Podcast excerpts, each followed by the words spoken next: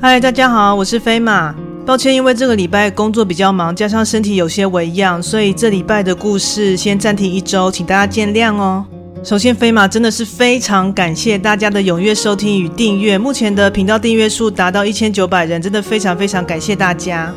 其实一开始决定要做怪谈故事朗读这样的频道呢，完全是出自于个人的兴趣。加上本人有的时候就很喜欢去想一些或是写一些有的没有的东西，所以就决定要做做看这样的一个频道。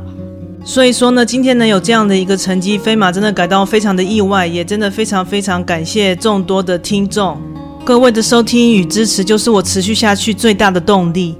也感谢许多听众朋友在我的 Facebook 粉砖或是 YouTube 频道下面给了我许多宝贵的建议。让我对故事的诠释有许多正面向的调整，我在此也非常非常感谢这些听众朋友。由于我比较早期的故事有许多比较夸张而且戏剧化的一些声音表现，那也有许多的听众朋友觉得不太适应，所以也建议大家，如果不太习惯这种声音表现方式的话呢，可以从二零二一年的作品开始听起，这样子会有比较好的收听体验哦。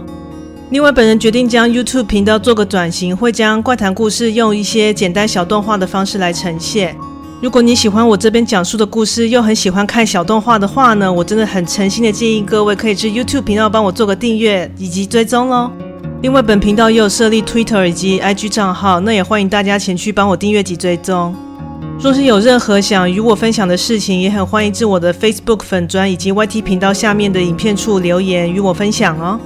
由于现在本人平日还有正职的工作，所以没有办法做全职的创作。也希望广大的听众朋友们可以一起帮我集气，希望我能早日成为全职的创作家，以创作更多有趣的故事以及动画喽。最后，飞马再三感激大家的收听以及支持，